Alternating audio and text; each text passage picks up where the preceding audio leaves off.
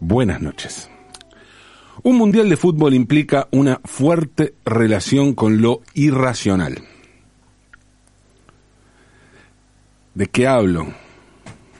Cuando hablo de irracional, bueno, les voy a contar, a dar un ejemplo para ser bien específico, bien claro. Cuando hablo de lo, de lo irracional, hablo de salir de la radio a las 5 y 5 de la madrugada, volver a casa y esperar hasta las 7 para ver Serbia-Camerún. No a la Argentina, no a Brasil, no a España, no, no, no. Serbia-Camerún. Que terminó siendo un partidazo. ¿eh?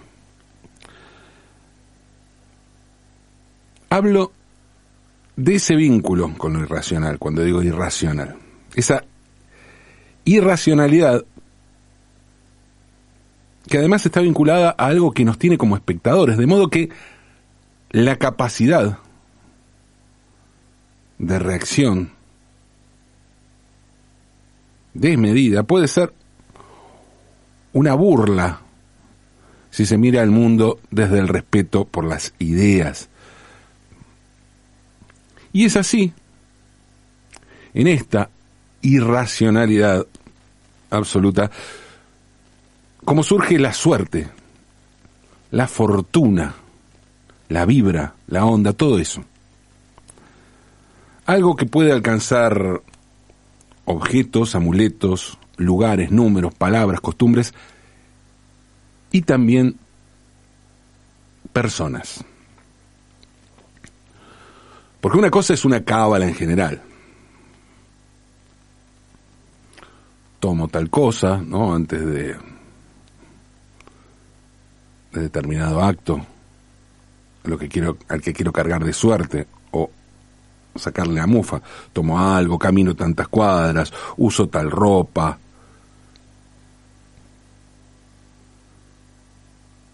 Comienzo una actividad con determinado pie,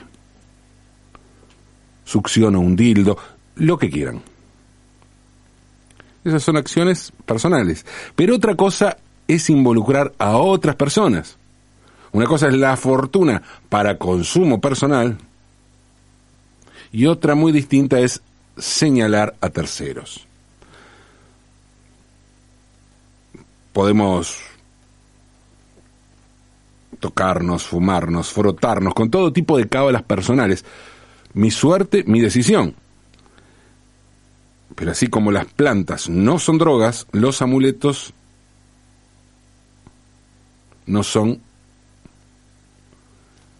estigmatizantes. Lo estigmatizante es esa palabra, mufa, o yeta, o gafe, como le dicen en España. Los tiempos son muy difíciles para las personas con capacidades diferentes para generar fortuna y éxito.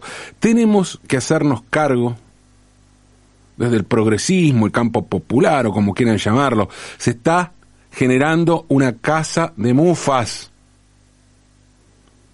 Y no podemos participar de esa verdadera casa de mufas. Leyenda popular, ¿Podemos seguir considerando esto una leyenda popular? ¿Debemos seguir asignándole al acto de señalar a la gente como mufa un lugar dentro de las picardías y los dichos populares? ¿O tenemos que comenzar ya mismo a hablar de discriminación, de bullying, de xetafobia?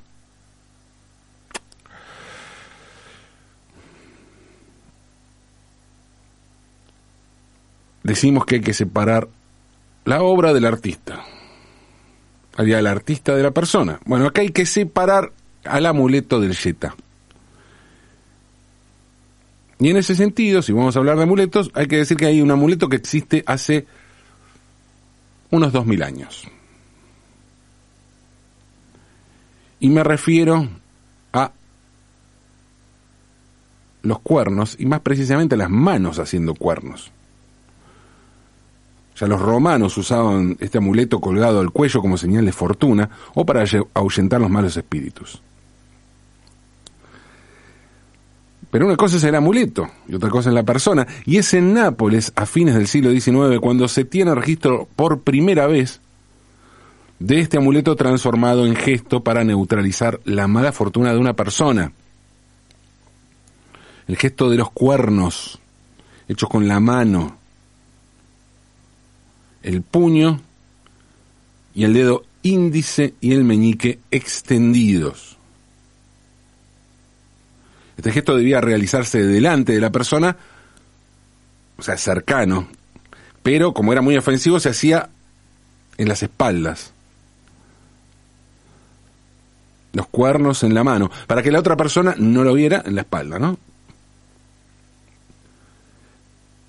La otra persona a la que estaba dedicada el gesto, pero otras personas que estaban en otros lados, sobre todo que podían ver a nuestras espaldas, podían ver el gesto. Y era también una forma de alertar y de generar complicidad. Ahora bien, ¿esto era complicidad? ¿Era una alerta? ¿O era un acto de violencia simbólica? ¿Qué argumentos tengo para pensar eso de la persona, para pensar que una persona es mufa? ¿Qué argumentos tengo? Bueno, mis sensaciones, mis sentimientos, mis prejuicios, llegado el caso, queda a puro criterio de la irracionalidad de cada persona. Se señala a alguien y ya. Eso es lo que se hacía en Nápoles y eso fue lo que llamó la atención del escritor francés Alexandre Dumas en 1845 cuando visitó aquella ciudad del sur de Italia. Por eso digo el registro que se tiene en Nápoles. El asunto debía hacerse con disimulo, pero eso luego se incorporó. Por eso, por eso digo, por eso luego se incorporó se incorporaron nuevas formas, nuevos gestos, como tocarse un testículo, o a quienes no tengan testículos, un pezón. Los napolitanos hablaban de yetatura, que en dialecto napolitano significa emanar o eyectar, para entender de dónde viene la, la palabra similar en castellano. Y de ahí, de yetatura, vienen las palabras, dos palabras lunfardas, muy conocidas. Por un lado, yeta, y por el otro, la palabra jeta. Poner la cara. La yetatura era el poder de generar mala suerte. Y a la persona que emanaba la yetatura se le llamaba yetatore. En la historia argentina del siglo XIX hay registros de amuletos, costumbres, cábalas, pero la figura del Mufa, del Yeta, va a estar vinculada con la inmigración napolitana de fines del siglo XIX y comienzos del siglo XX. Los napolitanos que quedaron inmortalizados como tanos, o sea, eran tantos que venían de Nápoles que, así como a todos los españoles se les decía gallegos, porque la mayoría venían de Galicia, a los italianos se decían tanos por la gran cantidad de inmigración napolitana. El término comenzó a usarse y de la calle pasó al teatro.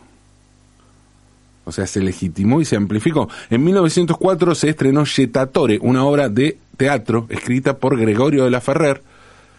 Y esta obra fue un éxito absoluto, ya desde el vamos, porque tuvo un lanzamiento espectacular. Para que se den una idea, el entonces presidente Julio Argentino Roca asistió al estreno de esta obra, que estuvo en escena durante más de un año. Yetatore era una obra protagonizada por un hombre a cuyo alrededor siempre sucedían hechos espantosos. Sus amigos lo esquivaban, todos le huían porque decían que el tipo traía mala suerte y que si estabas con él te, le sucedía, te sucedía una tragedia.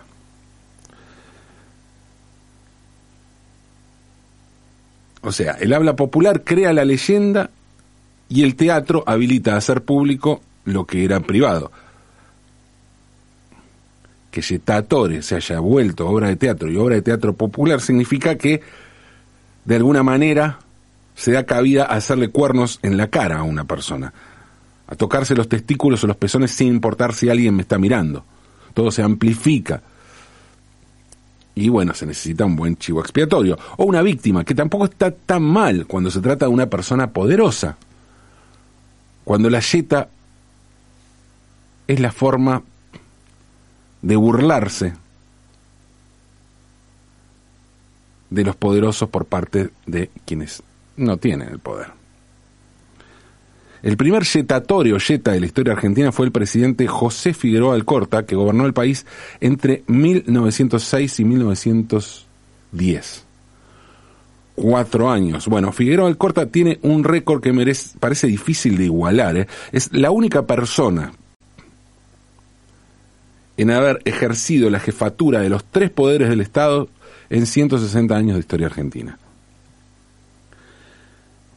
Resulta que en 1904, el mismo año del estreno de Yetatore,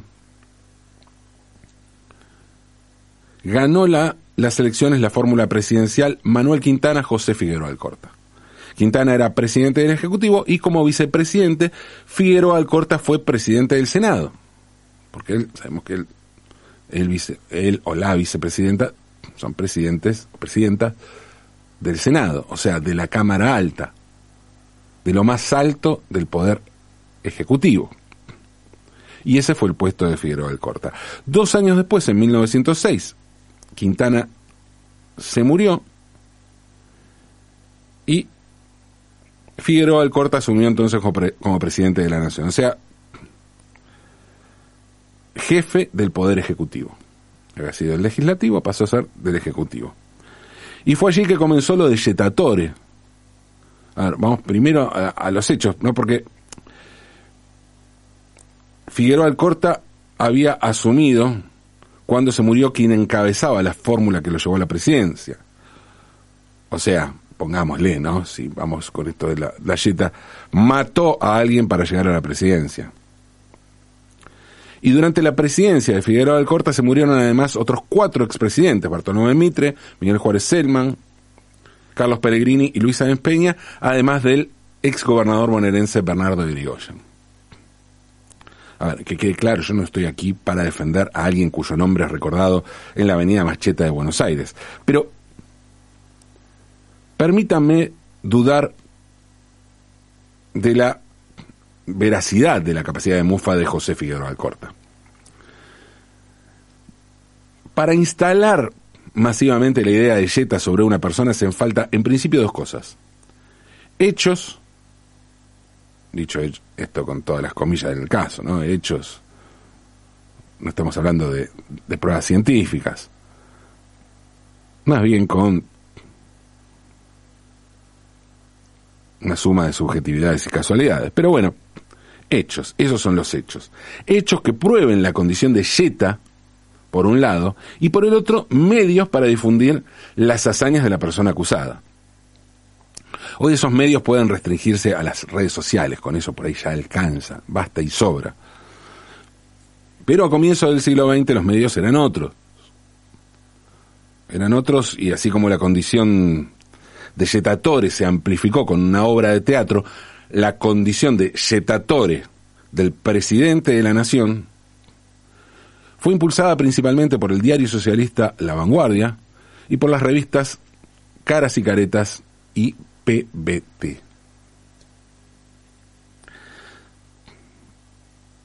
El ser considerado un yetatore no significó, un yetatore durante su presidencia además, ¿eh?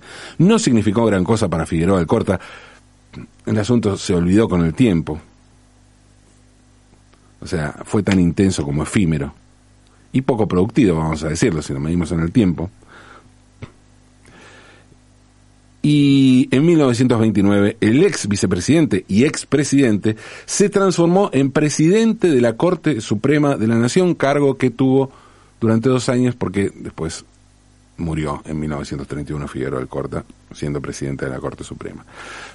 Y de ese modo completó las presidencias de los tres poderes del Estado argentino, un récord, como les decía, que continúa vigente.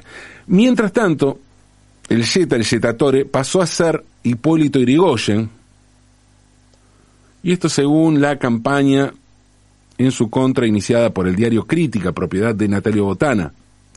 Esto duró poco también, pero también fue feroz, un par de años, entre 1919 y 1920. Pero el discurso anti-Irigoyen después empezó a nutrirse más de otro tipo de calificativos, ¿no? Como inútil, senil o fuera de sus facultades mentales, más que de Jetta. Hablo de quienes estaban en contra. O sea, a veces es muy fácil encontrar algún paralelismo con cuestiones actuales, ¿no? A partir de entonces los Jetta comenzaron a formar parte de todos los ámbitos especialmente las figuras populares, ¿no? deportistas, artistas y figuras mediáticas, se sumaron a los políticos. A comienzos de la década del 40 del siglo XX hay una actualización del término cuando aparece la tira cómica Fulmine, una historieta que era creación de Guillermo Divito. Divito era un gran dibujante y un gran editor director de la revista Ricotipo y dibujante de las famosas chicas de Divito. Divito era un gran comunicador que sabía leer el pulso del humor de la sociedad y eso incluye también sus prejuicios. Hoy un personaje como Pochita Morfoni sería ampliamente cancelado. Una gordita que no podía parar de comer, bueno, eso aunque tal vez puede ser visto como inclusivo en lugar de gordofóbico, la verdad que no sé, no sé. Pero no estoy hablando de eso. Estoy hablando de Fulmine. A ver, crear estereotipos era un clásico de Divito, pero también era un clásico de todos los dibujantes de aquella época y de los escritores y creadores de relatos de ficción de todas las épocas, diría yo, ¿no? Estaba hablando de Fulmine. Bueno, Fulmine era como Yetatore, pero 40 años después. La tira fue un éxito, porque evidentemente esto de marcar, burlarse de la gente que trae mala suerte es algo que seguía, estando muy presente en la sociedad. Y el, el éxito de Fulmine de tal manera se, se instaló el personaje, de alguna manera su, el nombre Fulmine reemplazó un poco a Yetatore que mm, hasta el punto que en 1949 se estrenó la película basada en la historieta, la dirigió Luis Bayona Herrera y la protagonizó un actor cómico muy popular en aquella época que fue Pepe Arias. La película cuenta la historia de un hombre a quien todos le asignan el mote de Jetta hasta que gana la lotería.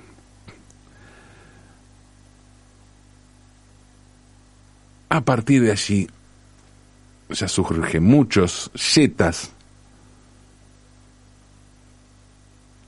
en el mundo de la canción pop romántica de los años 70, por ejemplo, hay varios cantantes que fueron tirados de Jetta, Elio Roca, a quien se nombraba como Helio Piedra, Sabú, Cacho Castaña, el grupo Los Náufragos, a quienes se llamaba Los Náuticos, y Tormenta, a quien se le decía y se le dice La Lluviosa.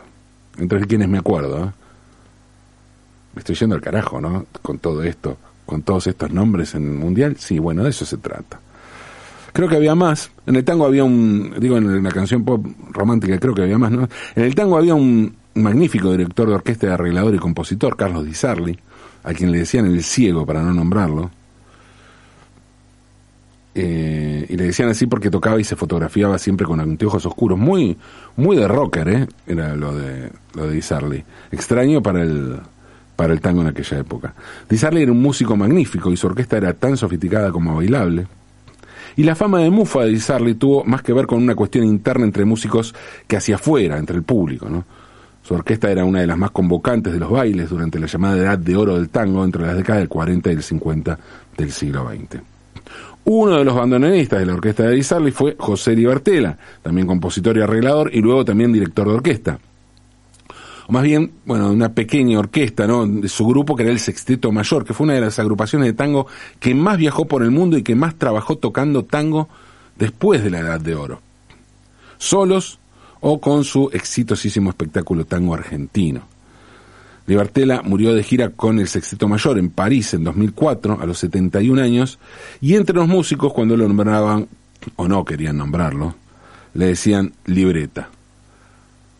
Pero era un gran músico, ¿eh? y súper respetado como músico. Cosa jodida, ¿no? En los años 70 había un periodista de televisión muy conocido llamado Roberto Maidana. Maidana estaba en el noticiero del Canal 13 y estaba también en el programa Mónica Presenta, que conducía Mónica Candanvers. Maidana era enviado a cubrir conflictos internacionales y recuerdo que muchos, que hablaba muchos idiomas, era un tipo muy culto, pero le hicieron, le hicieron fama de mufa y desapareció de los medios. El gran mufa argentino de la política fue sin duda Carlos Saúl Menem. Sin embargo, pensado hoy a la distancia, el asunto no fue más que un chiste progre de antimenemismo blanco, creo yo. ¿eh? Por eso me da un poco de cosa esta acusación en general. Inclusive cuando se trata de alguien, de alguien que no me gusta nada, como Menem. o más recientemente, ¿no? Quien fue presidente de la Argentina entre 2015 y 2019. Una persona que, como toda persona que fue presidente, sueña con volver a hacerlo. Y es allí, frente a ese temor, que por ahí aparece esto de mufa, ¿no? Estamos en pleno mundial y la irracionalidad lo abarca todo. Y está muy bien. Entreguémonos al goce de aquello sobre lo que no se reflexiona. Entreguémonos a la pura pasión. Pero pongamos un límite. El de no involucrar a terceros. Seamos positivos y confiemos en nuestros amuletos, en nuestras cábalas, en, aquello que nos llena de energía. Y en lugar de pensar en mufas y yetas, pensemos en el gran antimufa nacional. Pensemos en el maestro Osvaldo Pugliese. Se dice que, que quien inventó este mito de Pugliese como antimufa fue Charlie García, que a principios de los 90 Charlie iba a dar un concierto y empezó a fallar el sistema de sonido. El problema no se podía solucionar, nadie sabía qué pasaba, hasta que el sonidista puso un disco de Osvaldo Pugliese y todo comenzó a sonar. El caso es que Pugliese no solo fue uno de los más grandes músicos de tango de la historia, con un estilo único, pianista, compositor, director de orquesta, sino que también fue comunista, cooperativista, defensor del materialismo dialéctico como forma de entender el mundo, o sea, un tipo cual, totalmente ajeno a cualquier superstición, sea por mufa o por antimufa. Aunque tal vez lo que para Pugliese era materialismo, es decir, ausencia de dogma religioso, de fe, para otros podía tratarse de una forma de fe. Hay quien puede pensar y no sin razón, que la fe de Pugliese en la revolución comunista era similar a la quien cree en mufas y antimufas.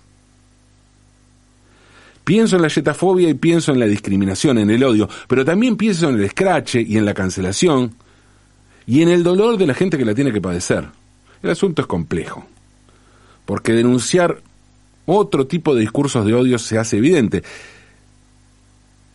Y a quienes los afecta los ampara una razón cargada de seriedad e indignación. Frente al Yeta lo que está en juego es una subjetividad tan irracional como la superstición, algo que es, algo que es lícito, que todo el mundo tiene el derecho a ejercer. Pero, ¿qué pasa cuando el asunto afecta a terceros? Pensemos ¿Qué hacemos con la mufa? Y pensemos qué hacemos con nuestra tendencia a calificar a las personas como mufas. Pensemos. Ahora que todo es irracionalidad, pensemos, aunque es de noche.